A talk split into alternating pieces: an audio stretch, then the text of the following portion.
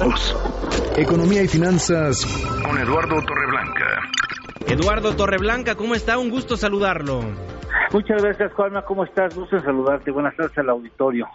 El Tratado de Libre Comercio entre México, Estados Unidos y Canadá es un dolor de cabeza, Donald?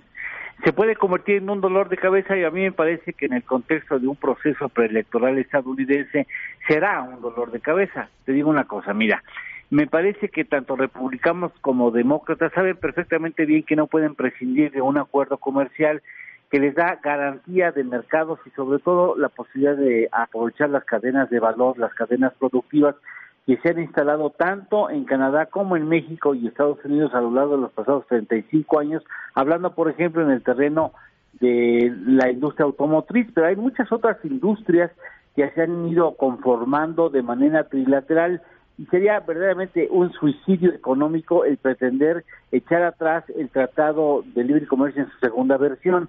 Sin embargo, en el contexto eh, preelectoral estadounidense, pues a mí me parece que los demócratas no van a querer vender de barata el triunfo o supuesto triunfo del presidente Donald Trump en la conformación de un acuerdo que querrá hacer ver en la Unión Americana como un acuerdo mucho más equitativo hacia los intereses estadounidenses. Y en ese sentido le van a poner peros y peros y peros. Y anticipo que quizá haya la necesidad de hablar de eh, cartas paralelas, como en algún momento se hizo en la primera versión vigente aún del Tratado de Libre Comercio, para salvar algunos puntos como podría ser, por ejemplo, el cuidado al medio ambiente, que no es un asunto que sea menor y que no está, digamos, planteado de manera correcta o completa en el eh, tratado que piensa sustituir al vigente y tendrá que resolverlo a través de cartas paralelas. Los estadounidenses y los republicanos incluidos están muy atentos a los cambios en materia laboral, el famoso capítulo 23 del Tratado de Libre Comercio que sustituirá al actual y también tendrán que ver mucho eh, sobre las posibilidades de que se maximice el beneficio para la Unión Americana, toda vez que la Comisión de Comercio Internacional de Estados Unidos ha determinado en un estudio que el beneficio para Estados Unidos sería realmente poco.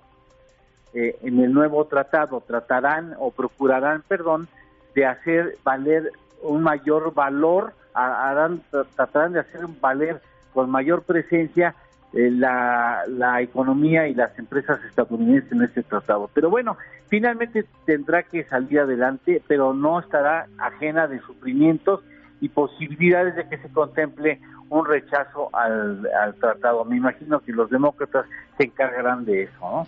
Pues el tiempo empezó a correr porque el vicepresidente Mike Pence surgió al Capitolio a ratificar este mismo año el tratado comercial. Sí, la intención sería que sea ratificado este año y, entre en vigor en el 2020. Pero bueno, pues este eh, vamos a sufrir como sufrimos en la edición que está vigente del tratado, vamos a sufrir.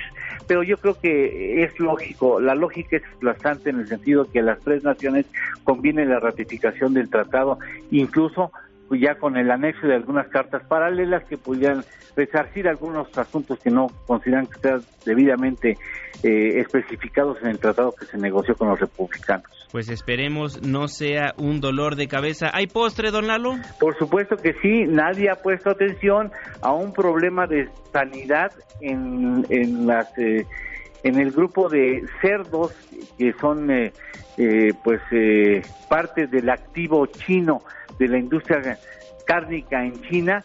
Hay una fiebre entre los porcinos que pudiera implicar en, la expresión máxima de ese problema la matanza, el sacrificio de 320 animales, 320 millones de animales, 320 millones de animales. Hoy ya se reconoce que podría implicar el sacrificio de 120 millones de animales, pero si se sigue extendiendo podría implicar el sacrificio de 320 millones, con lo que eso significa la alteración de los precios de la carne de cerdo a nivel mundial.